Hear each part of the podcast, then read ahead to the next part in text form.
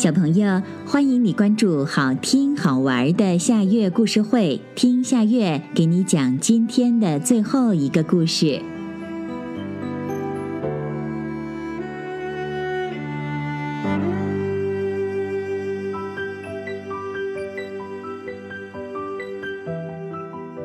小鼹鼠请客。春天来了，动物王国家家户户都在装修新房，小鼹鼠也在忙着买地板革、瓷砖来装修房子。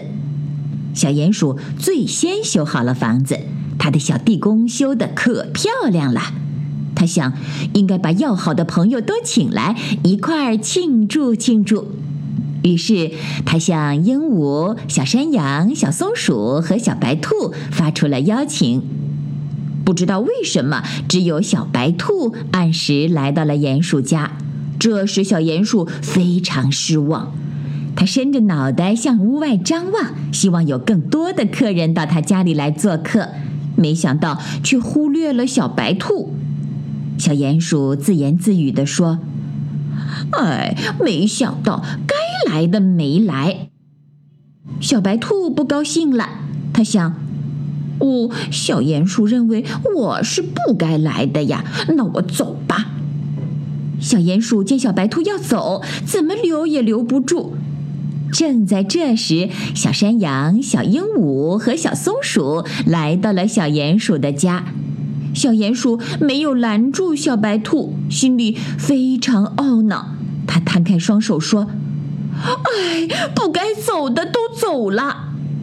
小山羊、小鹦鹉和小松鼠都惊呆了，他们你看看我，我看看你，心想：原来我们都是该走的呀。三个小伙伴连个招呼都没打，就悄悄地离开了小鼹鼠的家。家里只剩下小鼹鼠一个，桌上的饭菜都凉了，连动都没有动。小鼹鼠好伤心呐！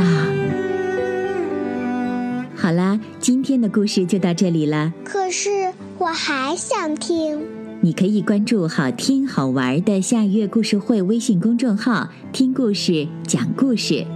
小朋友晚安。